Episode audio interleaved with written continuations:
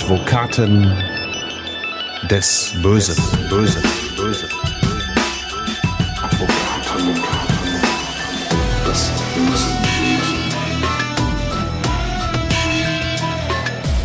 Und damit wieder herzlich willkommen zurück zu Advokaten des Bösen, ein True Crime Podcast, in dem Strafverteidiger ihre eigenen wahren Fälle erzählen. Mein Name ist Simone Danisch, ich bin Journalistin, Radiomoderatorin und True Crime Fan und Burkhard Benneken ist wie auch 14 Tage zuvor wieder bei mir. Wir sind nämlich in Teil 2 von Akte 7. Hallo also wieder an dich. Hallo Simone, ich freue mich sehr auf Teil 2 von dem Raubüberfall auf Dieter Bohl. Ich freue mich da auch drauf. Doppelfolgen sind auch aktuell irgendwie so unser Ding, ne? aber auch bei diesem Fall gibt's einfach wieder so viel zu erzählen erzählen. Es geht um deinen Mandanten John und um seinen Freund Ismet und beide sollen einen der deutschen Promis zu Hause in seiner Villa überfallen haben und zwar Musikproduzent Dieter Bohlen. Zu dem Mann muss man eigentlich nicht viel sagen. Er und seine Freundin Karina wurden im Dezember 2006 in seiner Villa in Tötensen in Niedersachsen überfallen und ausgeraubt. Ebenfalls in Bohlens Villa waren damals äh, seine Haushälterin und sein Gärtner. Mit Kabelbindern wurden die Opfer von den beiden Tätern gefesselt. Nach einer langen Fahndung und dem Verfolgen vieler Spuren war im Juli 2007 klar, die Täter waren offenbar zwei 18-Jährige aus Recklinghausen. Es gab Videomaterial, es gab DNA-Spuren, es gab Beweise, die bei den beiden Jungs gefunden wurden und sie haben den Überfall dann auch gestanden. Und genau hier sind wir auch beim letzten Mal stehen geblieben, Burkhard. John und Ismet haben alles bei der Polizei gestanden und wurden nur einen Tag später dem Haftrichter vorgeführt. Auch dort legen beide noch mal ein komplettes Geständnis ab und und jetzt kommen sie in Untersuchungshaft ins Jugendgefängnis nach Iserlohn wegen gleich zwei Delikten. Ganz genau. Es gab den Haftbefehl, also ein rotes Blatt Papier mit dem Vorwurf des erpresserischen Menschenraubes und auch der schweren räuberischen Erpressung mhm. zum Nachteil von Dieter Bohlen, Carina und auch natürlich des Personals, was dort ja anwesend war und als Geisel genommen wurde. Ja, und dann sind beide damals, ähm, das ist sehr ungewöhnlich, weil man normal immer eine Tätertrennung vornimmt, mhm. sind beide Beschuldigte in das Jugendgefängnis nach Iserlohn gekommen und konnten dann dort also auch im Knast hinter Gittern noch so ein bisschen miteinander kommunizieren. Ähm, eine Tätertrennung war jetzt hier natürlich nicht unbedingt erforderlich, weil beide halt eben, ja, wie du gerade auch schon gesagt hast, das frühe Geständnis abgelegt hatten. Das sich auch gedeckt hat. Genau, was sich absolut gedeckt hat äh, bezüglich Details, insbesondere auch bezüglich der Tatbeute. Sie mhm. haben nicht nur die Tatausführung äh, genau übereinstimmend beschrieben, Sie haben auch beide gesagt, es handelte sich so um knapp 30.000 Euro. Das haben Sie unabhängig voneinander angegeben. Ja, und deshalb hatte man da wohl, glaube ich, keinen Bedarf mehr, die beiden jetzt in verschiedene Gefängnisse zu bringen, was allerdings sonst äh, in der Regel eigentlich immer gemacht mhm. wird, wenn zwei Personen der gleichen Tat verdächtig sind. Und jetzt kommt der Punkt, an dem du selbst auf der Bildfläche erscheinst, Burkhard. Johns Vater kommt nämlich in die Kanzlei und spricht mit dir und mit deinem Vater über seinen Sohn. Ich glaube, wir haben das ja auch schon mal angerissen. Du und dein Vater arbeitet in derselben Kanzlei, aber trotzdem arbeitet ihr eigentlich nie wirklich zusammen. Bei dem Fall aber schon. Warum habt ihr euch dazu entschieden? Genau, also wir arbeiten schon zusammen, mhm. aber das läuft meistens hinter den Kulissen ah, okay. ab. Ähm, es ist so, ja, Vater und Sohn ist natürlich schon immer eine ganz besondere Geschichte. Mhm. Und uns ist eigentlich eigentlich immer wichtig, dass nach außen hin, ähm, ja, sage ich jetzt mal, es doch sehr professionell abläuft, dass mhm. da Emotionen, da ideelle Sachen so ein bisschen außen vor bleiben. Es geht ja auch für unsere Mandanten immer in der Regel jedenfalls um ganz viel. Mhm. Und äh, da ist so unser Grundsatz, dass wir eigentlich nie zusammen ein und dasselbe Mandat führen, nie ein und denselben Mandanten verteidigen. Das machen wir nur in ganz absoluten Ausnahmefällen. Und jetzt war es so, dass der Vater von John sehr aufgeregt natürlich in unserer Kanzlei saß. Er hatte sich erkundigt, ähm, wer im Strafrecht einen entsprechenden Namen hat und war dann auf meinen Vater und mich gestoßen und bat dann darum, dass wir seinen Sohn in der JVA in Iserlohn besuchen und als er dann natürlich auch sagte bei uns in der Kanzlei, mein Sohn soll den Musiker Dieter Bohlen überfallen haben. da war uns natürlich auch klar, wir kannten natürlich schon die Vorwürfe aus den Medien. Ähm, die gingen ja damals wirklich äh, ja monatelang im Prinzip über die ganzen Medien. Das war und, direkt ein Verkaufsargument für euch, wenn man so will.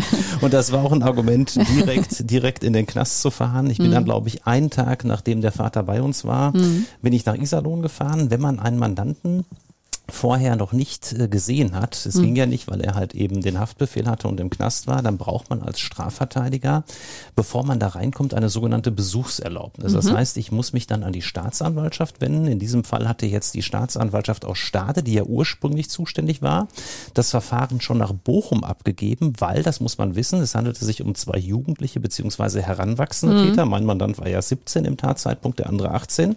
Und bei solchen Leuten, wo dann das Jugendstrafrecht zur Anwendung kommt, ist immer die Staatsanwaltschaft zuständig, die für den Wohnsitz äh, entsprechend zuständig mhm. ist und nicht die für den Tatort, ja. Und deshalb hatte Stade das Verfahren nach Bochum abgegeben und ich mhm. habe mich dann an die äh, mir gut bekannte Staatsanwaltschaft in Bochum gewandt, habe auch direkt die Besuchserlaubnis bekommen. Dann musst du als Verteidiger im Knast anrufen oder lässt deine Assistentin dort anrufen und machst einen Termin aus. Tja, und dann saß ich halt eben am Tag, nachdem Johns Vater bei uns war, in diesem Jugendknast in Iserlohn. Ähm, da geht man rein, ist, ja, sag ich mal, ein Gebäude, äh, typischer 70er Jahre schick, gelb gestrichene Wände. Wenn du reinkommst, ist links so ein Laden, da können dann die Angehörigen für die äh, Insassen immer etwas einkaufen. Da mhm. gibt's dann alles Mögliche, Cola, Salzstangen etc. Das äh, können Angehörige dann im gewissen Umfang mit reinnehmen und ihren, mhm. ihren befreundeten Insassen übergeben. Ja, und ähm, an diesem Laden bin ich vorbeigegangen, in die dritte oder vierte Zelle. Das sind dann spezielle Räume, wo du als Anwalt mit deinen Mandanten sprechen kannst. Und da in Iserlohn ist natürlich auch ein reines Jugendgefängnis, sieht's dann auch so ein bisschen so aus wie, sage ich jetzt mal, im Kindergarten. Ähm, du hast so einen ganz kleinen Tisch, ja, kleine Stühle, an den Wänden hängen dann Bilder, die ich immer so ein bisschen als ironisch schon wahrgenommen habe. Da steht dann was drauf von äh, New York, Rio, Tokio, nach dem Motto, die große, weite Welt ähm, ist weit entfernt. Ihr seid hier gefangen. So ein bisschen sowas, davon hat das jedenfalls für mich bisschen immer. Bisschen zynisch. Ein bisschen zynisch, wenn ich da sitze. Und ja, und dann kam es dauert meistens so 10, 15 Minuten, bis dann der Mandant von den Justizwachtmeistern vorgeführt wird. Kam dann ein junger Mann rein. In dem Zeitpunkt im, im Sommer 2007 war er 18 Jahre alt mittlerweile. Und ja, er sah aus ähm, wie ein, möchte ich sagen, typischer Computer-Nerd. Ähm, die Haare so ein bisschen ins Gesicht gekämmt, ganz, ganz schlank, 65 Kilo, äh, kein kleingewachsener, ich würde so sagen 1,80 war er ungefähr groß und ähm, ja, auch ein, muss ich wirklich sagen, sagen, sehr sympathischer, aufgeschlossener junger Typ. Mhm. Ähm, natürlich kannte ich aus den Medien die Bilder aus der Kamera. Da sah man schon, dass es ein sehr schlanker Typ war. Aber wenn man dann so John vor sich sah, habe ich mir nur gedacht, Wahnsinn, ja, also er sah wirklich extrem jung aus mhm. und ich hätte ihm alles Mögliche zugetraut, was mit dem Internet zu tun äh, hat, ja, aber ganz bestimmt nicht bei einem Musiker wie Dieter Bohlen in die Villa einzusteigen, bewaffnet, Geiseln zu nehmen ähm, und dann da so eine Tat, auch mit Gewalt ja am Ende sogar, durchzuführen, mhm. Leute zu fesseln mit Kabelbindern. Ähm, danach sah er nun wirklich überhaupt nicht aus. Das muss ich wirklich sagen. Ich war wirklich erstaunt, ähm, ja, wie sympathisch, wie normal äh, dieser junge Mann auf mich wirkte der Schein trügt halt manchmal. Ne? Und im Jugendgefängnis in Iserlohn äh, wurden auch alle anderen ganz hellhörig, als John und Ismet reinkamen. Du hast ja gerade gesagt, du hast die Bilder natürlich gesehen von der Videokamera. Die hat zu der Zeit fast jeder gesehen. Die Promi-Räuber wurden also auch hinter Gittern quasi selbst zu Promis. In der Tat. Also ich merkte das schon, als ich mich schon beim ersten Besuch anmeldete vorne mhm. an der Pforte. Da ich so, ah, zu dem John möchten Sie und ähm, ähm, ja, der ist hier jetzt schon eine Berühmtheit, wurde mir so sinngemäß vom Personal gesagt. Und tatsächlich habe ich dann auch mit John darüber gesprochen, dass der ganze Knast ihn und seinen mutmaßlichen Mittäter Ismet ja bewunderte. Die anderen Jugendlichen ähm, wollten schon Autogramme teilweise sogar von ihm haben und natürlich auch Hintergrundinfos. Wie seid ihr auf Dieter Bohlen gekommen? Wie ist der Dieter Bohlen aus der Nähe? Ähm, wie war das mit seiner Freundin? Und Man darf ja auch nicht vergessen, zu der Zeit war Dieter Bohlen einfach der absolute Promi. Absolut, ja. 2007 war er damals auch noch mit seinem RTL-Format, mhm. glaube ich, so auf dem absoluten Höhepunkt. Und ja, das ist natürlich auch so gerade im Jugendgefängnis, muss man sagen. Da bist du dann ganz schnell in Anführungszeichen eine Größe, wenn du eine ganz besonders heftige Tat begehst mhm. oder natürlich eine Tat, die ganz besonders stark in den Medien stattfindet. Und mhm. ähm, also so viel Presse wie der Raubüberfall auf Dieter Bohlen haben, glaube ich, ganz, ganz wenige Straftaten in den letzten 15 Jahren bekommen. Gina Lisa Lofink war ähnlich groß und mhm. der, der, Fall Kachelmann. Aber das äh, war wirklich einer der ganz herausragenden Fälle und da waren John und Ismet jetzt wirklich ähm, in der Gefängnishierarchie ganz, ganz weit oben. Ja, und alle anderen haben sie, oder fast alle anderen haben sie bewundert, ähm, haben da ja alles für sie gleich klar gemacht. Die beiden konnten sich da ganz fürstlich hinter Gittern, äh, sag ich jetzt mal, in den ersten Tagen zu Hause fühlen schon. Wow. Jetzt sitzen da zwei 18-Jährige, die ein Promi schon fast blauäugig einfach mal so überfallen haben, weil sie davon ausgegangen sind, dass bei ihm viel zu holen ist. Wir haben ja schon in Teil 1 gemerkt, dass allein das Vorgehen von John und Ismet in der Bohlenvilla einfach echt dilettantisch war. Beide hatten sowas halt noch nie gemacht, waren dafür dann aber doch recht erfolgreich, muss man sagen. Wie verteidigt man so einen jungen Menschen bei so einer Tat, die so durchgeführt wurde? Genau, ich habe da mit John, nicht jetzt beim ersten Termin, aber dann bei einem der Folgetermine, mhm. ich habe ihn dann öfter besucht, habe ich dann irgendwann die Akte gehabt und dann natürlich auch mit ihm die Strategie besprochen.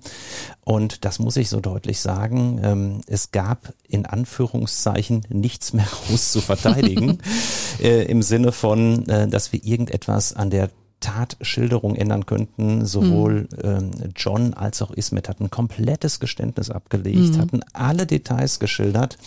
Und ähm, dann machst du dich, das ist jedenfalls meine Auffassung als Strafverteidiger ja lächerlich, wenn du dann ankommst und irgendetwas widerrufst, ja, oder dann plötzlich anfängst, deinen Mandanten schweigen zu lassen.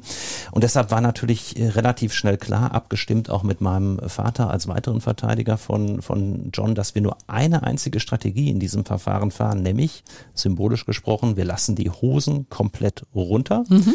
John wird sich absolut geständig zeigen. Wir werden auf den geschädigten Bohlen und natürlich auch auf die weiteren Geschädigten, das Personal und Karina zugehen. Es wird um eine Entschuldigung gehen. Natürlich hatte John jetzt nicht die großen Reserven, dass wir da großes Schmerzensgeld hätten anbieten können. Aber ich glaube, das war auch nicht das, was da im Vordergrund stand. Mhm. Gerade im Jugendstrafrecht äh, ist meine Erfahrung aus ganz vielen Verteidigungen, dass es besonders äh, gut kommt, wenn insbesondere die Einsicht früh kommt, diese Einsicht natürlich auch von Reue getragen ist und natürlich man auch entsprechende Hintergründe komplett aufklärt. Das ist nicht nur für das Gericht natürlich wichtig, weil sowas kürzt ja ein Strafverfahren ungemein ab, mhm. sondern das ist meine Erfahrung, das ist auch für die Opfer besonders wichtig. Denn ein Dieter Bohlen kann ich mir gut vorstellen, eine Karina und auch die anderen ähm, haben schon ein Interesse daran, weil sowas einen natürlich psychisch stark mitnimmt. Wenn Klar. du in deinen eigenen Wohnräumlichkeiten da von jetzt auf gleich überfallen wirst, dir auch noch Waffen vorgehalten werden, dann möchtest du wissen, was sind das für Personen, wie kamen die überhaupt auf uns und ähm, wie ist das im Einzelnen abgelaufen. Und deshalb war ganz klar zwischen John und mir besprochen, absolut von Anfang an äh, Hosen runter. Wir wenden uns an Herrn Bohlen, was wir dann auch getan haben mit einem Brief mhm. und werden auch im Prozess natürlich direkt geständig sein. Ganz im Gegenteil zu äh, Ismets Verteidiger, also eurem Mitverteidiger, der hatte eine etwas andere Strategie, die er da verfolgt hat. Äh, ganz genau. Ismet wollte zunächst von Hans Reinhardt verteidigt mhm. werden und es gab dann aber äh, ja Strömungen. Ismet kommt aus einer Großfamilie, da ist das oft so, dass dann der eine Bruder den Anwalt bevorzugt, der andere Bruder einen anderen. Und es kam dann dazu, dass letztendlich nicht Hans Ismet verteidigt hat, sondern ein anderer Kollege. Und ähm, wir hörten dann, ähm, wie gesagt, Ismet saß ja auch in dem gleichen Knast ein, dass da ernsthaft drüber gesprochen worden sein soll. Ich sage das ganz bewusst im Konjunktiv zwischen Ismet und seinem Verteidiger, dass man anstrebe, äh, eine Strategie in die Richtung äh, zu hinterfragen, ob nicht möglicherweise die beiden Jungs nur sogenannte Komparsen waren und es einen mhm ganz anderen Auftraggeber im Hintergrund gegeben haben könnte und dessen Name ausgerechnet äh, Dieter Bohlen äh, dann auch noch heißt. Oh. Ähm, und das war natürlich, ähm, als wir das mitbekamen, muss ich ehrlich sagen, also ich, ich dachte erst, das wäre ein schlechter Scherz, aber ähm, da wärst du nicht drauf gekommen. Da wäre ich in der Tat nicht drauf gekommen. Ähm, es ist natürlich, das muss man jetzt ganz offen sagen, das hatte ich ja auch schon in Teil 1 hier von Akte 7 angedeutet, mhm. einiges äh, ein bisschen merkwürdig gelaufen, was glaube ich auch die Ermittlungsbehörden gemerkt haben, was an sich jeder gemerkt hat, ja, dass ein Raubopfer Dieter Bohlen direkt wenige Minuten nach der Tat ein Fernsehinterview in seiner Villa gibt, ist ungewöhnlich. Das mhm. muss man einfach sagen. Äh, normalerweise steht man so unter Schock, dass das äh, äh ja, äh, dass man als Opfer etwas anderes vorhat, als wenige Minuten nach der Tat ein Interview zu geben. Mhm. Ähm, es gab noch ein paar weitere Umstände im Folgenden. RTL hatte sich dann ja auch an die Polizei gewandt. Äh, wie könnt ihr anderen Fernsehsendern sinngemäß äh, auch noch die Bilder geben? Wir haben doch die Exklusivrechte und ähm, das alles wird der Verteidiger natürlich gelesen haben und natürlich muss man alles mal hinterfragen. Aber wenn Mandanten wie hier John und Ismet ja auch noch komplette Geständnisse abgelegt haben, die sich genau decken und keiner von beiden hat gesagt, Dieter Bohlen war unser Auftraggeber, ähm, dann glaube ich, sollte man so etwas auch äh, nicht in Betracht ziehen. Dann mhm. geht das für mich, das ist meine ganz persönliche Wertung, schon in Richtung Chaosverteidigung. Mhm. Ähm, es ist dann auch äh, von Ismet und seinem Verteidiger nicht direkt umgesetzt worden, mhm. das muss ich dazu sagen.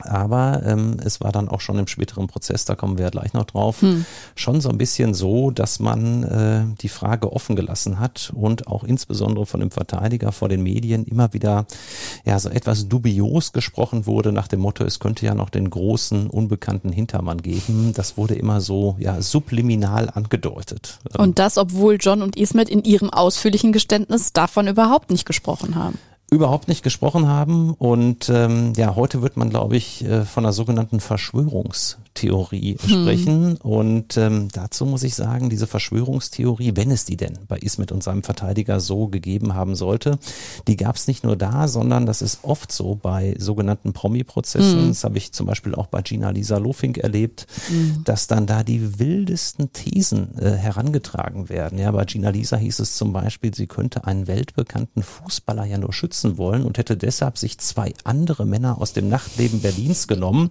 An sich hätte dieser weltbekannte Fußballer sie ja vergewaltigt, also abenteuerlicher Unsinn unter uns gesagt. Ähm, und bei Dieter Bohlen war es dann so, dass dann auch in der Akte, die mir komplett hier vorliegt, Schreiben eingingen von Personen, die mhm. das Ganze verfolgt haben und ähm, die dann auch so ein bisschen wohl in die Richtung gingen, die möglicherweise Ismet und sein Anwalt auch mal angedacht haben. Ähm, ich kann mal so ein Schreiben vorlesen, Gerne. was sich da aus der Gerichtsakte ergibt.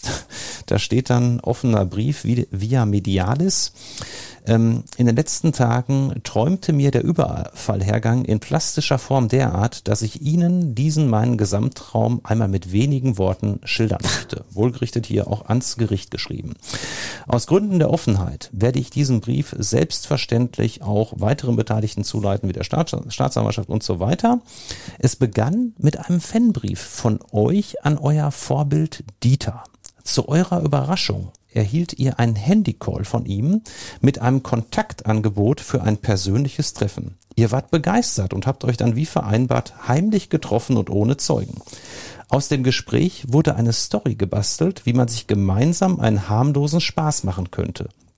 Ihr habt euch hochgeschaukelt und alle drei einen Plan geschmiedet, Dieter, der Regisseur und Opfer zugleich, ihr die Helden wie in einem Spielfilm. Als Belohnung wurde die spätere Beute ausgemacht und dazu das Versprechen gegeben, euch irgendwann einmal zu Superstars zu machen. Da wären wir wieder bei der damaligen Sendung von mhm. Dieter Bohlen. Risiken gäbe es keine. Da Dieter genügend Freunde bei Polizei und Justiz habe, schließlich sei es ja nur ein Scherz und kein wirkliches Verbrechen. Dann kam der Tag der Durchführung. Es war spannend und Dieter hatte euch genau instruiert, wo ihr was zu machen und zu hinterlassen habt. Auf keinen Fall mit der Waffe das Grundstück verlassen. Danach dann die Schlagzeilen. Ihr hattet das Geld, aber nur die Summe, die wirklich drin war und dann ab nach Hause. Die vereinbarte Funkstille klappte aber nicht so richtig, weshalb die Ermittler über Dieter selbst auf euch gekommen waren. Als eine Strafanzeige gegen Dieter aktiviert worden war, gab es mehrere Krisensitzungen, persönlich und auch per Handy. Ihr hattet dafür extra welche von Dieter erhalten. Eure Abmachung lautete, dass ihr auf alle Fälle dicht halten sollt, denn sonst würde er euch voll hinhängen und alles dafür tun, dass das Leben für euch keinen Sinn mehr habe. Ihr habt es ihm in die Hand versprechen müssen. Über seinen Rechtsanwalt wurde euch ein Angebot unterbreitet. Über seinen Rechtsanwalt wurde euch ein Angebot unterbreitet, dass ihr im Falle einer Verurteilung entsprechend entschädigt werden würde. Es lohne sich einfach, die Schuld auf sich zu nehmen, denn so viel könntet ihr im ganzen verfluchten Leben niemals ansparen können. Die Polizei weiß Bescheid, doch nun kommt noch ein Problem, nämlich dass ihr auch im Knast mit dem guten Verhältnis zu Dieter rumgeprahlt habt. Ananda, jetzt ist aber Schluss. jetzt heißt es nur noch ihr oder er. Der Vorschlag, dass ihr euch entschuldigt und klein und nett gebt, soll euch als Spieleropfer darstellen, die völlig aus Versehen reingerutscht seien. Das dient der Strategie, euch ungläubig zu machen, damit man euch die Wahrheit nicht glauben wird. Ah, das ja. zeigt, dass ihr ihm völlig egal seid. Hauptsache, er hatte seine Schlagzeilen für sich und seinen Sender. Also wirklich, Simone, abenteuerlich, Verschwörungstheorien rund um den Promi-Prozess. Tja, so ist das. Dabei finde ich die Geschichte an sich schon spannend und verrückt genug. Aber gut, manche müssen da noch was dazu dichten. Ihr habt das auf jeden Fall nicht für eure Verteidigung benutzt. John und du, beziehungsweise auch dein Vater, ihr habt euch für eine andere Strategie entschieden. John hat an Dieter Bohlen persönlichen Brief gerichtet. Das hast du ja auch gerade schon angedeutet. Ich habe hier den Originalbrief von oh. damals noch aus meiner alten Akte herausgeholt und den lese ich euch jetzt einfach mal vor. Den hat John in meiner Gegenwart im Knast in Iserlohn geschrieben am mhm. 16. Juli 2020. 2007 und der Brief an Herrn Bohlen lautete wie folgt. Sehr geehrter Herr Bohlen, mein Name ist John. Ich habe Sie im Dezember 2006 mit meinem Freund Ismet überfallen. Ich sitze nun seit mehreren Wochen in der JVA Iserlohn und habe darüber nachgedacht, was ich getan habe. Insbesondere habe ich darüber nachgedacht, welches Leid ich Ihnen und Ihren Angestellten zugefügt habe. Wenn ich das, was ich getan habe, als Fehler bezeichne, ist der Ausdruck Fehler nicht richtig. Es war vielmehr die größte Dummheit und das Unbegreiflichste, was ich je getan habe, wie mir jetzt hier im Gefängnis klar geworden ist. Ich frage mich täglich, wie ich zu so etwas fähig war. Ich frage mich genauso, wie es Ihnen und den anderen Geschädigten heute geht. Ich weiß, dass ich den Überfall selbst nie wieder rückgängig machen kann. Ich wollte Ihnen aber sagen, dass ich das Vorgefallene von ganzem Herzen bedauere. Wenn ich die Bilder aus Ihrer Überwachungskamera sehe, die mich und meinen Freund Ismet zeigen, bekomme ich Gänsehaut. Ich kann nur sagen, dass ich durch jahrelangen Konsum von Internetfilmen und Internetspielen Fantasie und Realität wohl nicht mehr richtig unterscheiden konnte. Ich bin nun hinter Gittern zurück in die Realität gekommen. Ich würde Ihnen gerne in einem persönlichen Gespräch hier in der JVA Iserlohn schildern, dass ich eigentlich ein ganz anderer Mensch bin als der, den Sie mit einer Sturmhaube auf dem Kopf und einer Schreckschusspistole in der Hand kennenlernen mussten. Ich bitte um Entschuldigung dann kommt noch die Unterschrift von John. Ich finde, dieser Brief oder diesen Brief zu schreiben, das erschließt sich einem ja auch. Ne? John hat ja auch der Polizei und dem Haftrichter gegenüber komplett offen alles erzählt, hat offensichtlich nichts mehr für sich behalten oder auf gut Deutsch gesagt, John hat die Hosen runtergelassen. Da ist so ein Brief natürlich darüber hinaus eine Möglichkeit, diese Offenheit auch an den Geschädigten selbst, also an Dieter Bohlen zu tragen und so dem Gericht zu signalisieren, hey, dem tut's leid, das war alles andere als gut, aber das sieht der Angeklagte jetzt auch ein. John und Ismet mussten dann in Recklinghausen vor Gericht. Und jetzt kommen wir zum Thema Jugendstrafrecht. Denn John war zur Tatzeit ja noch nicht volljährig. Erklär uns einmal kurz, was das Jugendstrafrecht genau bedeutet, Burkhard. Es gibt ein eigenes Gesetz, das JGG, das heißt mhm. Jugendgerichtsgesetz. Und das ist immer anzuwenden für alle Personen, die zwischen 14 und 17 Jahre alt sind. Und zwar, das ist wichtig, im Tatzeitpunkt. Darauf mhm. kommt es immer an. Und es ist auch anzuwenden auf Personen zwischen dem 18. und dem 20. Lebensjahr, wenn bei ihnen besondere Voraussetzungen vorliegen. Insbesondere, wenn diese 18 bis 20-Jährigen, das sind Heranwachsende, noch Reifeverzögerungen mhm. haben. Ja, oder es sich um so eine jugendtypische Verfehlung handelt. Das wäre die andere Möglichkeit.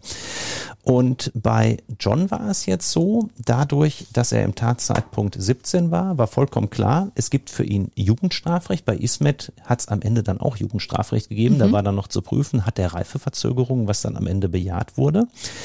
Und äh, man muss ganz klar sagen, wenn Personen nach dem Jugendstrafrecht verurteilt werden, dann gibt es zwar auch einen Urteilsspruch, wo jetzt die gleiche Tat drin steht wie bei einem Erwachsenen, zum Beispiel wie hier jetzt erpresserischer Menschenraub und schwere räuberische Erpressung, mhm. aber die Rechtsfolge ist eine ganz andere, denn im Jugendstrafrecht, da kann man so äh, platt, sage ich jetzt mal, sagen, dass die Strafrahmen des Erwachsenenstrafrechts nicht automatisch gelten. Ja, Im Erwachsenenstrafrecht steht für eine schwere räuberische Erpressung äh, ein Strafrahmen fünf bis 15 Jahre Gefängnis. Und im Jugendstrafrecht kannst du unter Umständen, auch wenn du so eine heftige Tat hast, ähm, kannst du unter Umständen aber im Extremfall auch nur Sozialstunden als Folge bekommen. Mhm. Ja, das heißt, es ist nicht wie bei Erwachsenen zwingend, dass es dann in diesem Rahmen liegt, sondern mhm. der Jugendrichter hat viel, viel mehr Spielraum, weil nämlich dem Jugendstrafrecht ein Gedanke zugrunde liegt und das ist der sogenannte Erziehungsgedanke. Mhm. Man sagt Menschen, die zwischen 14 und 20 Jahre alt sind im Tatzeitpunkt, die sind noch nicht äh, reif in ihrer Persönlichkeit, die kann man aber noch prägen und es zeigen auch alle Kriminalitätskurven, dass sehr, sehr viele insbesondere männliche Jugendliche und Heranwachsende so zwischen dem 15. und dem 20. Lebensjahr äh, kriminell werden. Das betrifft einen ganz, ganz großen Teil und die allermeisten von ihnen, das ist auch eine Erkenntnis aus der Kriminologie, äh, hören automatisch auf, äh, etwas Verbotenes, etwas Kriminelles zu tun, so ab dem 20., 21., 22. Lebensjahr, so dass man auch die Frage stellen kann, muss ich die Leute überhaupt bestrafen? Ja, weil ich möchte ja mit Strafe einen Sinn, einen Zweck verfolgen, nämlich, dass die Leute resozialisiert werden, so etwas nicht nochmal machen. Und wenn es doch eh in der Regel aufhört, könnte man sich jetzt ja auf den Standpunkt stellen und sagen, dann muss ich die Jungs ja gar nicht bestrafen. Das geht natürlich auch nicht. Klar, gerade bei schweren Straftaten. Deshalb gibt es das Jugendstrafrecht. Und da hat man dann gesagt, wir können vor diesem Hintergrund aber auf die Kriminalität von jungen Menschen anders reagieren als auf die Kriminalität etwa eines 45-Jährigen. Ja, weil, und das zeigt auch die spätere Entwicklung, über die wir noch reden, insbesondere auch von John, ähm, die Leute ja dann oft wirklich auf den guten Weg zurückkommen. Und das ist in vielen, vielen Fällen der Fall, wenn man so jung kriminell wird. Ähm, wenn John jetzt im Tatzeitpunkt 45 Jahre alt gewesen wäre beispielsweise und dann zwingend Erwachsenenstrafrecht ans anzuwenden gewesen wäre, dann äh, hätte es natürlich hier eine ganz, ganz langjährige Haftstrafe hm. gegeben für so einen Fall. Ja, da redet man dann auch mal schnell über sieben, acht, neun Jahre hm. bei so einer Geschichte, wo eine Mindeststrafe von fünf Jahren besteht. Und das muss man sagen, da ist es dann auch aus Verteidigersicht natürlich ein Riesenvorteil, wenn für Personen das Jugendstrafrecht anzuwenden ist. Und was ja auch ganz spannend speziell in diesem Fall ist, im Jugendstrafrecht gibt es eigentlich keine Nebenklage. Jetzt wird in diesem Prozess aber trotzdem der Gärtner als Nebenkläger auftreten. Wie kommt das? Genau, es gab ja dann die Anklage zum Landgericht Bochum. Damals gab es noch eine auswärtige Kammer in Recklinghausen und ähm, dann wurde dann auch beim Amtsgericht in Recklinghausen verhandelt, obwohl an sich das Landgericht zuständig mhm. war, aber in den Räumlichkeiten des Amtsgerichts hat das stattgefunden. Und es ist so, dass äh, allein gegen Jugendliche äh, im Prinzip eine Nebenklage Anklage gar nicht zulässig ist. Es gibt gewisse Ausnahmen, aber wenn du jetzt noch 17 bist wie John, dann kannst du in der Regel keine Nebenklage als Gericht zulassen. Nebenklage heißt ja, dass das Opfer als eigene, äh, als eigener Verfahrensbeteiligter im Prozess auftritt und dann auch einen eigenen Anwalt an der Seite haben kann und dann auch besondere Rechte im Prozess bekommt. Ja, dass man zum Beispiel anwesend sein darf während des ganzen Prozesses, dass man selbst Beweisanträge stellen darf, dass man Fragen an die Zeugen stellen darf. Das darfst du nur als Nebenkläger und deshalb haben da natürlich viele Interesse dran und normalerweise geht das gegen Jugendliche nicht. Jetzt war es aber hier so, dass ja nicht nur John auf der Anklagebank saß, hm. sondern auch noch Ismet und Ismet war ja Heranwachsender im Tatzeitpunkt, nämlich 18 Jahre alt. Ja, und da äh, ist wohlgemerkt auch umstritten, ob das geht, ja, wenn einer der Beteiligten 17 ist, der andere 18 ist, äh, was ist dann mit der Nebenklage? Das Gericht hat sich damals dafür entschieden, dann die Nebenklage des Gärtners zuzulassen, weil halt eben Ismet Heranwachsender war und bei Heranwachsenden ist grundsätzlich eine Nebenklage möglich. Das Jugendstrafrecht bringt auch noch eine weitere Besonderheit, auch für Journalisten mit sich. Die dürfen eigentlich an einem solchen Prozess nicht live teilnehmen, denn diese Verfahren sind dann nicht öffentlich. Jetzt haben wir hier aber John, der eben noch nicht volljährig war, aber auch auf der anderen Seite eben Ismet, der zum Tatzeitpunkt 18 war. Und natürlich haben wir hier auch einfach einen Fall, der unheimlich großes Aufsehen erregt hat. Das Gericht hat sich dann also dazu entschieden, den Prozess doch öffentlich stattfinden zu lassen und somit auch der Presse Einlass zu gewähren. Also wenn John jetzt alleine da gewesen gewesen wäre, mhm. im Tatzeitpunkt 17, dann hätte kein Pressevertreter reingedurft, mhm. auch sonst niemand, der sich den Prozess hätte anschauen mhm. wollen. Ja, es sind an sich in Deutschland alle Strafprozesse öffentlich. Die einzige Ausnahme, die es gibt, ist wirklich, äh, wenn ein Strafverfahren gegen einen Jugendlichen allein stattfindet. Also wenn John alleine da gesessen hätte, hätte kein Mensch reingedurft, nur die Eltern von John. Mhm. Die haben dann entsprechendes Anwesenheitsrecht und ansonsten wäre der Saal komplett leer gewesen.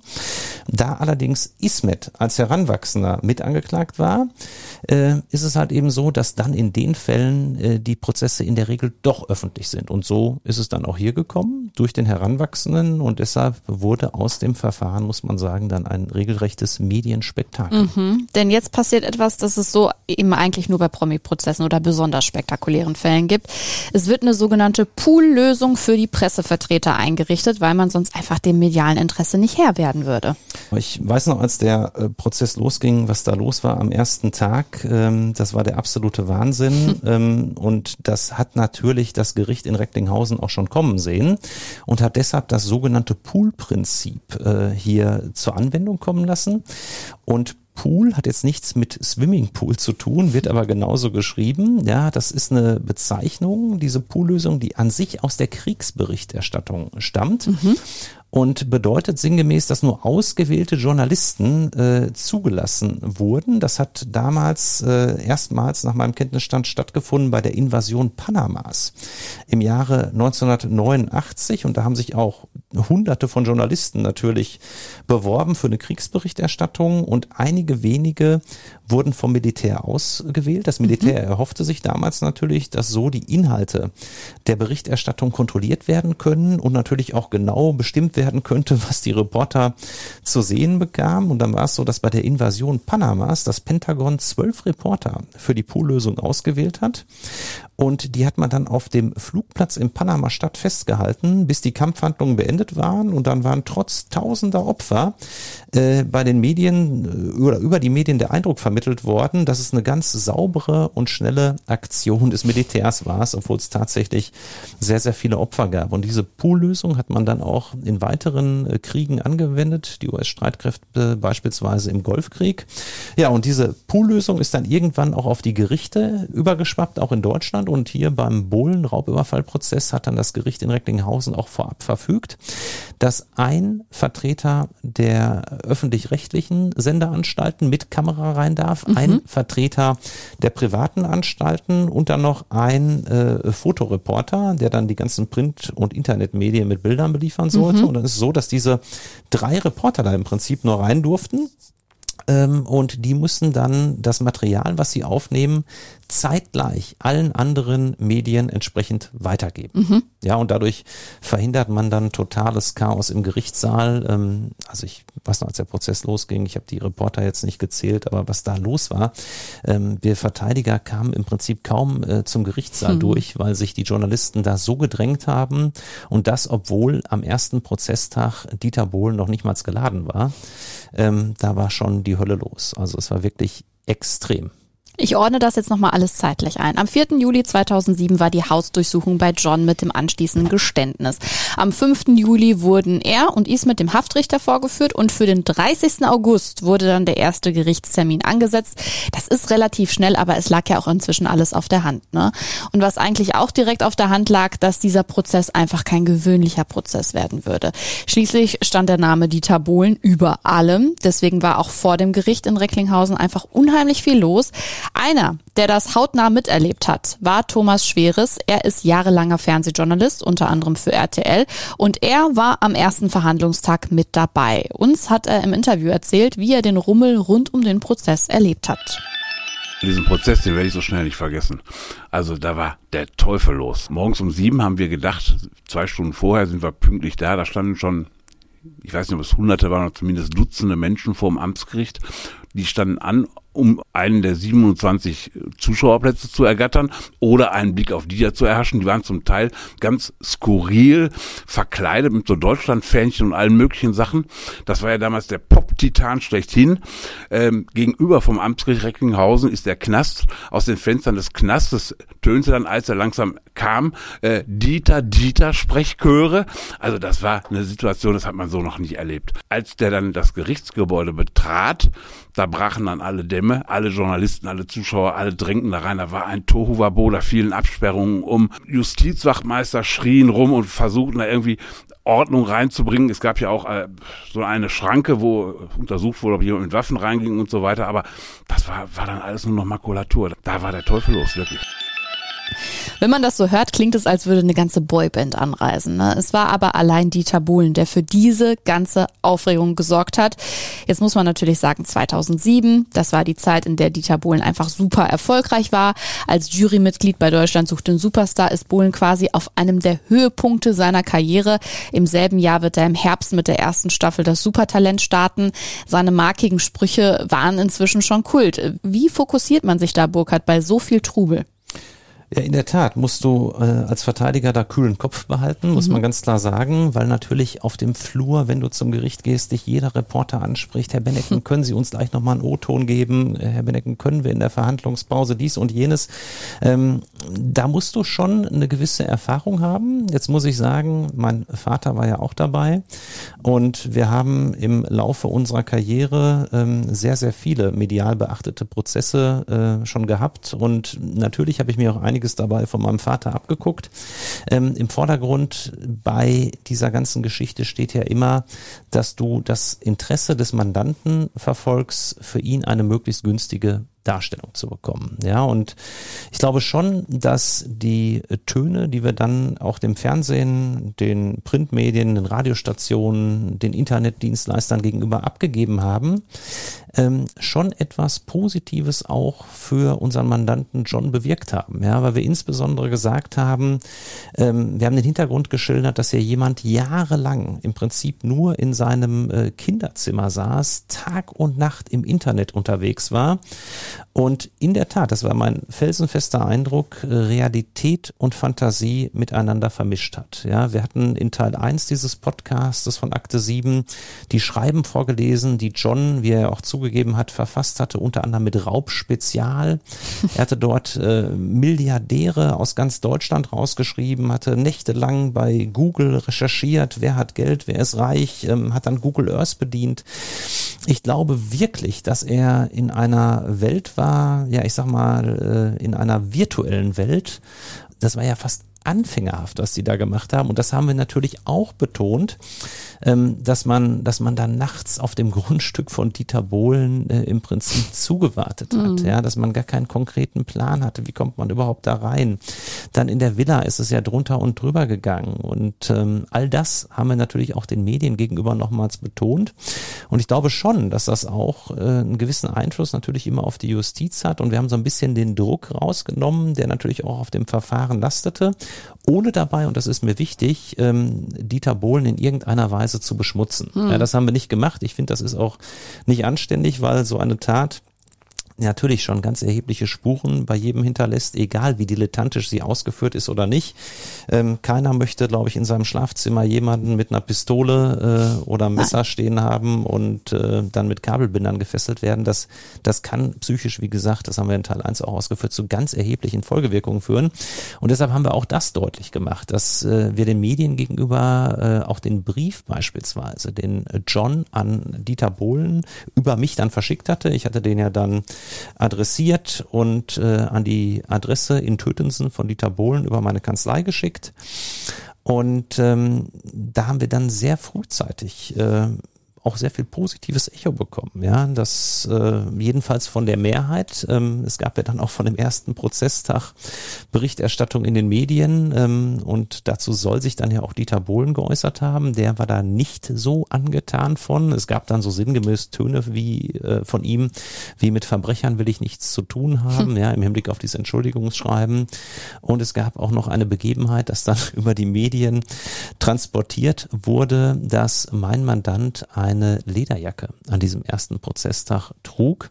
Und wir hatten ja eben drüber gesprochen, unsere Strategie war Hosen komplett runter, rein ehrlich sein, alles so sagen, wie es ist. Und das hat John getan. Und dann hat er auf die Frage des Richters ähm, nach dem Motto, die Jacke sieht aber ganz ordentlich aus, die Sie da anhaben, äh, könnte ja ein bisschen was gekostet haben. Dann sagt er, ja, die hat ungefähr 800 Euro gekostet, ist äh, bezahlt worden aus der Tatbeute. Und oh, oh, oh, da hatte dann äh, Dieter Bohlen, ähm, das haben wir dann hinterher gemerkt, am zweiten Prozesstag auch nicht so Freude dran nach dem Motto, das wäre ja schon ein bisschen respektlos wurde sinngemäß gesagt, dass dann der Täter auch noch mit der aus der Tatbeute finanzierten Jacke im Gerichtssaal sitzt. Medien waren also vor Ort an diesem ersten Prozesstag und äh, nicht nur die, sondern auch die klassischen Fans, haben wir gehört, standen vor dem Recklinghäuser Gericht.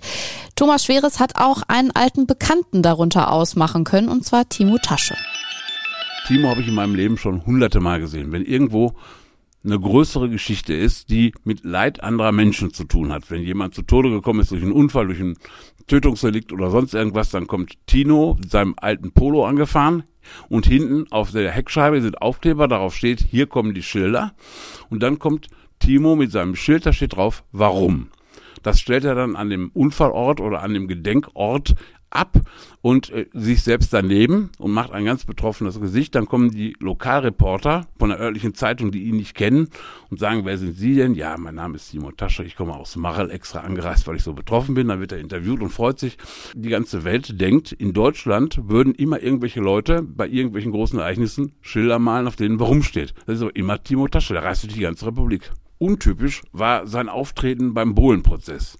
Dieter, wo sind die Moneten? stand in roter Schrift anklagend auf einem Schild, das er hochhielt. Und äh, da hatte er sich mal Mühe gegeben. Da hatte er nicht sein übliches Warum, sondern wirklich mal ein inhaltliches Schild gebastelt. Hat ihm auch Aufmerksamkeit beschert, aber natürlich wahrscheinlich nicht die, die er wollte. Auch du kennst ja Timo Tasche schon inzwischen, Burkhardt, ne? Tatsächlich, Timo Tasche ist ja damals jedenfalls bundesweit bekannt hm. gewesen als Demonstrant vor Gerichten und ähm, er war auch bei uns in der Kanzlei mehrfach schon Mandant. Oh. Und ähm, Timo ist ein ganz besonderer Typ, sieht schon, sage ich jetzt mal, ausgefallen aus, netter, sympathischer Mensch, so wie ich ihn kennengelernt mhm. habe, der aber das Öftere mal das ein oder andere Verfahren hatte. Er hat mir auch ausdrücklich gestattet, dass ich darüber spreche. Und ähm, ja, ist am Ende immer recht milde für ihn ausgegangen. Und äh, ja, eine Zeit lang sah ich ihn dann auch bei fast jedem, sage ich jetzt mal, medial beachteten Strafverfahren mhm. tatsächlich in den Medien immer mit irgendwelchen Plakaten, mit Aufschriften, äh, so wie auch hier im Bohlenfall. Und natürlich haben wir uns, als ich dann an ihm vorbeiging in den Gerichtssaal, haben wir uns dann natürlich auch ein Auge zugeknipst. Kommen wir also jetzt zum Prozess an sich. Wie lief der denn dann? Es war so, dass äh, der erste Prozesstag aus unserer Sicht sehr, sehr gut verlief. Mhm. Wir haben ein komplettes Geständnis abgelegt. Wir haben äh, John auch selbst die Tat schildern lassen. Das ist auch immer so eine Überlegung aus Strafverteidigersicht. Wie machst du das? Du kannst ja eine Verteidigererklärung fertigen und die dann vorlesen. Oder du lässt deinen Mandanten selbst reden. Natürlich hängt das immer davon ab, wie man den Mandanten einschätzt und welche mhm. Strategie man im Einzelfall verfolgt. Und hier war es so, dass John einfach sehr, sehr angenehm, sehr sympathisch, sehr in Anführungszeichen weich wirkte, auch schon von der Stimme her. Und solche äh, Elemente beziehen wir Verteidiger natürlich auch immer in die Entscheidung mit ein. Und John hat dann selbst gesprochen und das kam auch wirklich sehr gut an. Und gerade im Jugendstrafrecht finde ich, ist das auch wichtig, dass man einen Mandanten reden lässt und dann auch zeigt, dass das hier kein Schwerverbrecher in Anführungszeichen hm. ist, sondern jemand, der natürlich einen riesen dicken Fehler gemacht hat, der aber an sich ein ganz, ganz lieber Junge von nebenan ist, der vielleicht ein bisschen viel im Internet unterwegs war und äh, komische Gedanken hatte über einen gewissen Zeitraum, der aber an sich ein guter Typ ist, das kann ich auch mal sagen. Es stand ja auch noch das Thema Entführung im Raum, weil Dieter Bohlen ja die Aussage gemacht hatte, dass einer der beiden Täter zu ihm gesagt haben soll, dass sie Karina mitnehmen würden. Wie wurde damit im Prozess umgegangen? Ja, auch danach wurde gefragt und das ist jetzt so eine der Sachen, Simon, ich kann ja hier sehr viel erzählen mhm. im Podcast, aber es gibt halt eben auch gewisse Grenzen mhm. und ähm, ja, es stand damals tatsächlich äh, nach Bohlens Aussage bei der Polizei so ein bisschen im Raum und deshalb wurde natürlich auch im Prozess nachgefragt. Klar. Ähm, hatten Sie denn vor, möglicherweise Karina, also Bohlens äh, Lebensgefährtin, zu entführen? Und dann Druck auf Dieter Bohlen auszuüben, dass er ihnen mindestens eine Million Euro oder gar mehr zahlen muss. Mhm. Und ähm, zu der Frage haben wir uns damals nicht weiter geäußert, haben gesagt, dazu möchten wir nichts sagen. Und ich muss sagen, ich halte mich da jetzt auch konsequent dran. Auch diese Frage möchte ich folgerichtig äh, unserer, unserer damaligen Strategie folgend hier heute nicht beantworten. Worüber wir aber auf jeden Fall reden können, ist das, was vor Gericht ansonsten so passiert ist.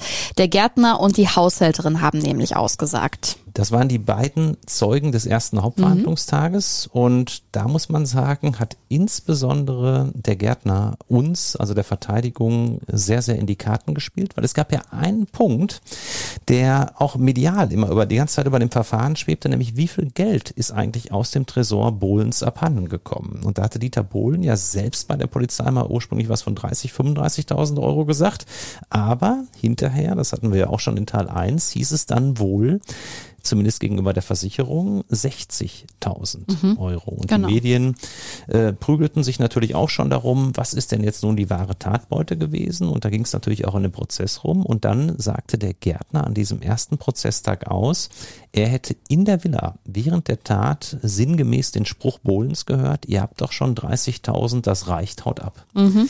Und das war natürlich genau das, was die beiden Angeklagten auch schon angegeben hatten. Rund 30.000 Euro, ob es jetzt 28, 29 oder 30 waren, war nicht ganz so entscheidend. Aber ähm, jedenfalls hatte der Gärtner damit seinem eigenen Arbeitgeber Dieter Bohlen, sage ich jetzt mal so, die Grundlage entzogen, denn der Gärtner hatte ja überhaupt keinen Grund zu lügen. Natürlich musste mhm. er als Zeuge die Wahrheit aussagen und das hat er auch aus unserer Sicht ganz klar getan. Das hat auch das Gericht so gesehen.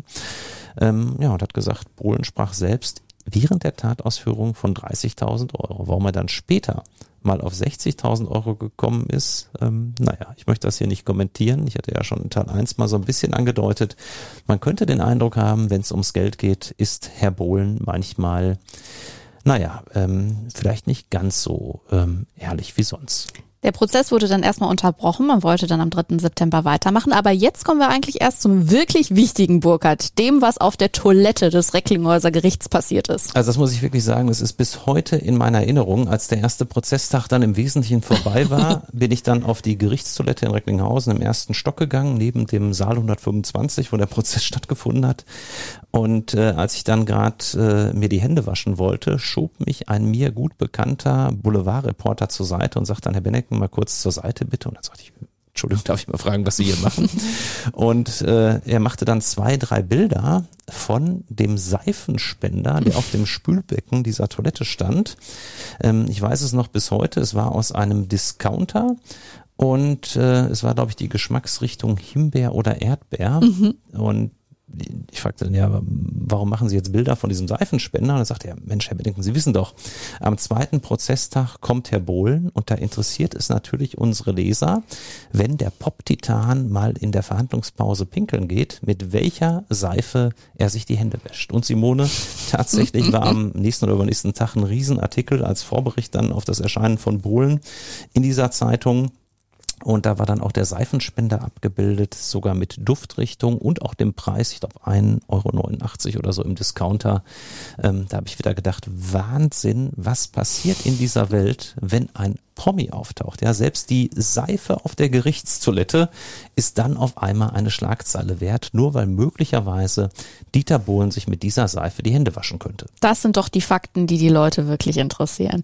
Kommen wir jetzt also zum zweiten Verhandlungstag, dem 3. September 2007. Jetzt war er dann auch eben selbst vor Ort. Dieter Bohlen himself, zusammen mit seiner Freundin Karina, aber natürlich nicht ohne die Presse und vor allem den damaligen Quasi-Haussender RTL daran teilhaben zu lassen. Und der Haussender hatte äh, Bohlen schon morgens in äh, Tötensen abgeholt. Mhm. Ähm, es gab dann hinterher, das haben wir erst hinterher erfahren, gab es dann schon eine entsprechende Berichterstattung in der Limousine von mhm. Bohlen, hat sich da schon interviewen lassen, ist sehr früh dann halt eben in Tötensen gestartet, weil es sind ja etwas über 300 Kilometer bis nach Recklinghausen zum Gerichtsort.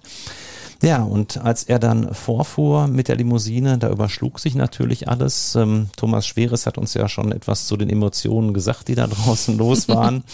Ja, und äh, im Gerichtsinneren war es ähnlich. Ähm, der Saal war natürlich rappelvoll, muss man wirklich sagen, bis auf den letzten Platz gefüllt. Draußen unglaublich viele Reporter auf dem Flur.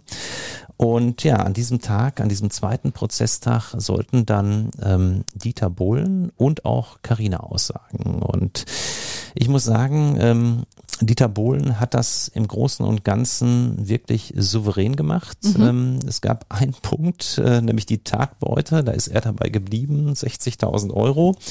Man merkte dann, als äh, ja die Verteidigungsseite Dieter Bohlen so ein bisschen ins Kreuzverhör genommen hat dazu, da wurde er schon so ein bisschen, ein bisschen unsicher. Mhm. Ähm, wurden dann auch Fragen gestellt. Ähm, da, da merkte man, dass, dass, dass es bei ihm so ein bisschen, ja, sage ich jetzt mal, auf Unsicherheit stieß, ähm, ob er denn Schuhe angehabt hätte, als er die Villa verließ, ähm, was er sich denn auch dabei gedacht habe, seine Lebensgefährtin Karina alleine mit den Tätern dort, mit den bewaffneten Tätern dort zurückzulassen. Und hm. da merkte man schon, ähm, da fühlte er sich schon etwas äh, ja, von Verteidigerseite angegriffen. Und natürlich der Hauptpunkt war natürlich einfach, dass wir eben ganz klar vorgehalten haben, ähm, dass die äh, entsprechende Aussage des Gärtners mhm. ja mit seinen Angaben nicht in Einklang zu bringen ist. Aber Bohlen ist dann bei seiner Schilderung bei 60.000 Euro geblieben. Und ähm, was ich sagen muss, was beeindruckend war, sowohl bei Bohlen als auch dann bei der danach vernommenen Lebensgefährtin Carina, ähm, beide äh, waren wirklich beeindruckt von der Tat, haben das auch nochmal geschildert geschildert, dass sie nach der Tat äh, ihre Villa in Tötensen ja wie Fort Knox praktisch gesichert mhm. hatten, alles komplett videoüberwacht seitdem und ähm, dass sie das schon sehr, sehr mitgenommen hätte und es wurde dann auch gesagt, dass man äh, geraume Zeit auch erstmal in Mallorca verbracht hätte, mhm. äh, um entsprechend abzuschalten, um, um wegzukommen, was aber auch, muss ich sagen, normal ist, wenn man im eigenen Haus überfallen wird. Das hinterlässt natürlich schon Wunden. Insofern war ich auch an sich der Auffassung, dass Dieter Bohlen irgendwann seine Villa verkaufen würde. Mhm. Aber ich habe ja, als ich jetzt auch bei ihm vor Ort war, hm. gesehen, er wohnt bis heute dort, ähm, auch noch rund 15 Jahre nach der Tat ist die Villa die gleiche und das ist natürlich äh, ein schönes Zeichen, dass Dieter Bohlen und seine Freundin es hoffentlich gut weggesteckt haben, jedenfalls mittlerweile. Es sollte dann am 21. September in den dritten Verhandlungstag gehen. Vorher gab es aber noch einen kleinen Medienskandal, in den auch dein Mandant John und sein Mittäter Ismet verwickelt waren. Angeblich wollten die beiden nämlich ein Enthüllungsbuch schreiben. Es gab einen großen Bericht darüber, unter anderem in der Frau im Spiegel.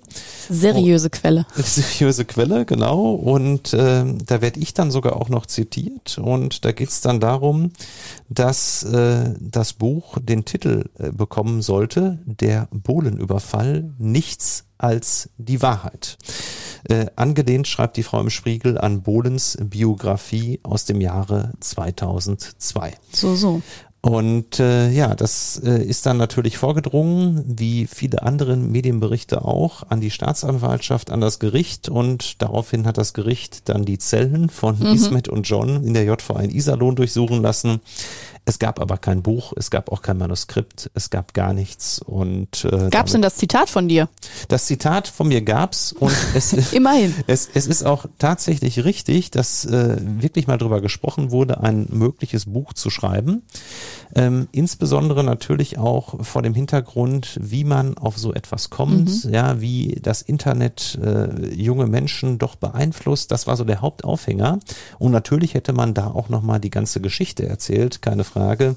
Aber das war äh, im Prinzip, sage ich mal, eine Idee, die auch schon weit fortgeschritten war, die dann aber am Ende doch nicht umgesetzt wurde. Wir haben inzwischen den 31. Oktober 2007 und das sollte dann auch der letzte Verhandlungstag werden und es ging ums Eingemachte, es ging um das Urteil. Und alle waren natürlich gespannt ähm, im Saal, insbesondere natürlich auch John und Ismet, ähm, aber auch wir Verteidiger, klar, was kommt am Ende bei raus? Ähm, wir haben zunächst nochmal an diesem Tag plädiert, also unseren Schlussvortrag gehalten. Ähm, mein Vater hatte damals einen Antrag gestellt und gesagt, ich möchte gerne bezüglich der Jugend Strafe, es war ja klar, dass eine Gefängnisstrafe bei rauskommt, eine 2 vor dem Komma, mhm. so lautet äh, sein Antrag. Ich selbst habe eine angemessene Sanktion für John beantragt und die Staatsanwaltschaft wollte für beide Angeklagte vier Jahre. Und ja, dann kam das Gericht nach einer längeren Beratung raus und ähm, wir müssen wirklich sagen, wir waren dann wirklich sehr erfreut, dass das Gericht trotz des auch medialen Drucks, muss man ja wirklich sagen, viele hatten auch noch deutlich mehr als die von der Staatsanwaltschaft geforderten vier Jahre erwartet, mhm. dass das Gericht dann tatsächlich zu drei Jahren Jugendstrafe kam, was für einen solchen Raubüberfall in dieser Art und Weise, muss man wirklich sagen, sehr, sehr fair ist. Äh, es ist kein Geschenk, gar keine Frage. Drei Jahre Jugendstrafe sind eine lange Zeit. Aber ich kenne andere Gerichte, die gerade jetzt so auch vor dem öffentlichen Druck dann gesagt hätten, dem geben wir jetzt aber mal vier, viereinhalb oder fünf Jahre. Und das ist hier nicht geschehen, deshalb muss ich das Gericht sehr loben. Das hat man gut abgewogen, hat natürlich auch gesehen, dass die Jungs auf einem mittlerweile guten Weg waren, hm. Geständnisse abgelegt hatten, das Ganze doch sehr dilettantisch abgelaufen war, sich an Dieter Bohlen gewandt hatten, jedenfalls John das ja auch äh, sehr frühzeitig getan hatte mit dem Brief und das alles wurde sehr, sehr positiv berücksichtigt dann bei der Strafzumessung. Und man hat auch gesagt, dass solche Verfahren auch hätten ganz anders ausgehen können und dass man sich wirklich durchaus locker hätte zwei Jahre mehr fangen können, wenn man hier bestritten hätte und dann überführt worden wäre. Ja. Und deshalb, ähm, ohne dass wir uns in irgendeiner Form loben wollen, war der Weg aber sicherlich absolut richtig von Anfang an die Hosen runterzulassen und den Druck daraus zu nehmen und ähm, sich an Dieter Bohlen zu wenden, das hat ganz, ganz deutliche Pluspunkte gebracht. Das Urteil steht und trotzdem ist der Fall Bohlen noch nicht durch. Denn eine Sache, die schon den ganzen Fall und auch den Prozess immer wieder begleitet hat, beschäftigt das Opfer Dieter Bohlen auch weiter, das liebe Geld. Ja, wird nämlich dann auch nochmal von der Staatsanwaltschaft zwischenzeitlich angeschrieben. Es geht noch um diese bei meinem Mandanten bei der Festnahme gefundenen dreieinhalbtausend Euro. Mhm. Und Dieter Bohlen hatte sich ja nicht als Nebenkläger zugelassen. Stimmt. Anders, anders als sein Gärtner. Er hat sich keinen Anwalt genommen fürs Strafrecht und hat nicht darauf bestanden, dieses Verfahren überwachen zu lassen, sodass man jetzt mal ein bisschen boshaft sagen könnte, das, was dabei rauskam, war Dieter Bohlen nicht so wichtig strafrechtlich. Wichtig war es ihm dann aber scheinbar wohl wieder, wo es um diese dreieinhalbtausend Euro, also ums Geld ging. Da hat er dann nämlich eine Hamburger Anwaltskanzlei beauftragt und hat dann direkt auch mal nachfassen lassen bei der zuständigen Staatsanwaltschaft, ähm, wie das denn so mit dem Geld aussehe. Das äh, Schreiben seines damaligen Anwaltes liegt mir hier vor. Da schreibt er nämlich an die Staatsanwaltschaft in Bochum. Wir zeigen an, dass dass wir Dieter Bohlen ständig vertreten. Namens- und Vollmacht unseres Mandanten bitten wir um Akteneinsicht auch in das Sonderheft über die durchgeführten Finanzermittlungen. Mhm. Also es ging ihm ganz ersichtlich um diese dreieinhalbtausend Euro. Tja, aber Bohlens äh, ja sicherlich gut bezahlter Hamburger Anwalt hatte dann für Dieter, glaube ich, nicht so gute Nachrichten, denn die Staatsanwaltschaft teilte dann kurz darauf mit, dass die dreieinhalbtausend Euro nach dem Stand der Ermittlungen aus anderen Betrugstaten zum Nachteil anderer Personen stammen dürften und deshalb nicht hm. an Dieter Bohlen herauszugeben seien. Und diese anderen Angelegenheiten äh, haben ja dann noch einen weiteren Prozess gegen deinen Mandanten John entsponnen.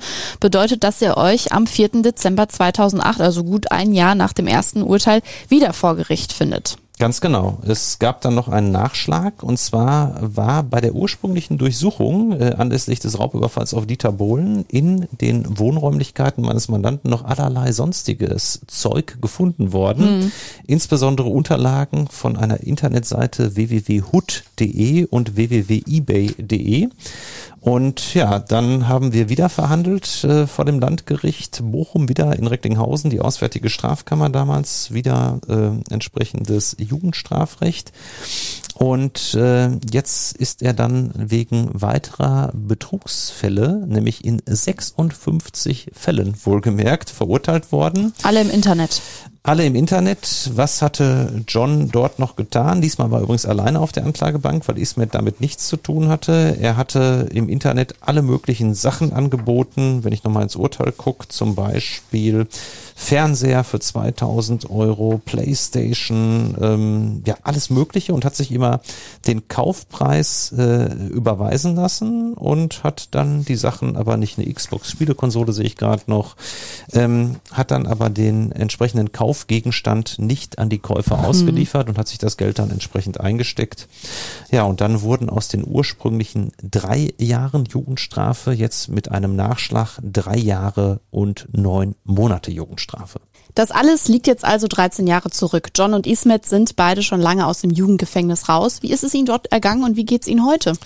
Ja, ähm, Ismet wurde relativ vorzeitig entlassen. Er hatte ja auch in Anführungszeichen nur drei Jahre ähm, zu verbüßen. Er hat ja diesen Nachschlag wie John nicht bekommen. Und John habe ich dann auch noch zigfach im Gefängnis besucht, hatte mit ihm noch lange Kontakt und habe ihn dann auch noch nach der vorzeitigen Entlassung gesehen. Er hat sich im Knast dann wirklich hinterher sehr gut geführt, hat dort noch eine Ausbildung zum Metallteilezerleger äh, erfolgreich absolviert. Aha und ich muss wirklich sagen, als ich ihn dann gesehen habe, wie er aus dem Gefängnis kam und er mir nochmal gesagt hat, Anwalt, nie wieder im Leben werde ich etwas Krummes machen, das habe ich ihm abgenommen. Und ähm, es ist auch tatsächlich so, ich habe mit ihm auch vereinbart, dass ich nicht darüber rede, was er heute macht, ähm, dass er mhm. allerdings eine ganz, ganz positive Entwicklung genommen hat und auch nie wieder strafrechtlich aufgefallen ist. Also es ist wirklich so, dass hier jemand im jungen Alter mit seinem Kumpel tatsächlich großen, großen Mist gebaut hat, aber danach dann die Haft wirklich gewirkt hat. Sie war, wie das Gericht ja auch eingeschätzt hat, äh, richtig von der Länge. Ja, sie war nicht zu kurz, nicht zu lang. Man hat eine Perspektive gehabt, man hat die Ausbildung hinter Gittern gemacht, ist dann rausgekommen und hat ein ganz normales Leben geführt und ist heute ohne Straftaten glücklich. Wie gesagt, aber mehr möchte ich zu der heutigen Situation nicht sagen, einfach um John zu schützen. Das muss man einfach mal so sagen. Die Ausführung des Raubüberfalls auf die Bohlenvilla wirkte schon fast wie ein Jugendstreich, war aber natürlich für die Opfer in dem Moment einfach bitterer Ernst. Und es ist da doch ganz schön zu sehen, wenn solche Täter Reife und Einsicht erlangen und dann hoffentlich nicht mehr straffällig werden. Dann ist der Sinn und Zweck des Jugendgefängnisses auf jeden Fall erfüllt, finde ich. Das war sie also, Akte 7 von Advokaten des Bösen mit unserem Teil 2. Aber natürlich können wir uns nicht hier voneinander verabschieden, Burkhard, ohne dir traditionell auf den Schreibtisch zu schauen, welche welche Akte liegt da aktuell ganz oben? Ganz oben lag jetzt die letzten fast 14 Tage eine Akte, da geht es auch wieder um Prominenz, diesmal um den sogenannten Fall Assauer. Rudi Assauer ah. war ja der Manager von F des FC Schalke 04. Äh, mittlerweile verstorben und es gibt mittlerweile ein Strafverfahren gegen seine Tochter Bettina, die ich verteidige, mhm. gegen die ehemalige Sekretärin äh, des Herrn Assauer, die Hans Reinhardt verteidigt und den ehemals besten Freund, einen Schönheitschirurgen, Rudi Assauers, der auf Sylt lebt, der wird verteidigt von dem Kollegen Gießen. Und ähm, ja, dieses Verfahren ist sehr umfangreich auch schon wieder in den Medien gewesen, weil es halt eben auch wieder um Prominenz geht. Ja. Ähm, es gibt so ein schönes Bild äh, von Rudi Assauer, das hängt im Restaurant von Frank Rosin in Dorsten. Da war ich neulich mit den beiden Mitverteidigern, da haben wir auch ein bisschen über die Strategie gesprochen. Und da raucht Rudi Assauer äh, auf diesem Bild eine Zigarre und pustet so ganz viel Qualm aus. Und da ist uns so spontan, uns Verteidigern, äh, der Gedanke gekommen, bekommen, wie sollen wir denn dieses Strafverfahren rund um die äh, Tochter, die Sekretärin und den Schonheitschirurgen mal kommentieren, wenn die Presse sich da meldet. Und äh, da sind wir zu dem Spruch gekommen, viel Qualm um nichts. Mit Advokaten des Bösen geht's in 14 Tagen weiter. Hans Reinhardt ist dann wieder mit einem Fall am Start. Mehr zu den Advokaten des Bösen gibt's immer auf Instagram. Und damit sage ich Tschüss, Burkhard, bis zum nächsten Mal. Bis zum nächsten Mal, Simone. Das Böse.